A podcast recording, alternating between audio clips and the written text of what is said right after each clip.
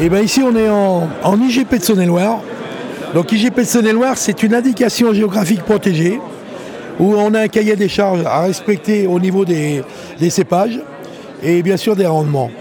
Donc cette euh, IGP a été créée en, en 2011. Avant on était en 20 pays et là ça nous donne une notoriété un petit peu, ça permet un peu de savoir où on est et qui on est. hein.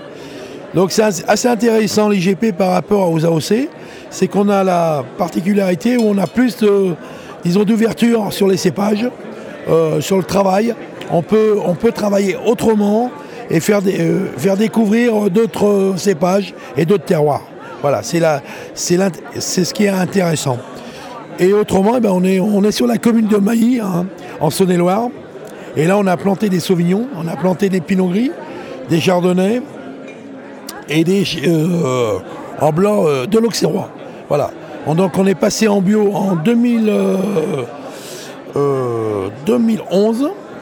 Et là, on travaille sur des terroirs où on fait du parcellaire et on essaye vraiment de représenter le vin, euh, son identité, son ADN sur le sol pour vraiment faire la différence entre un chardonnay sur silex ou sur argilo-calcaire. C'était ça la question. Tu parles, toi, je te pose une question sur le sol.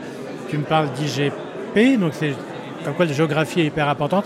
Donc c'est quoi concrètement? Euh, ça ressemble à quoi tes sols? Et euh, c'est quoi leur couleur, leur texture? Et comment tu comment tu bosses là-dedans?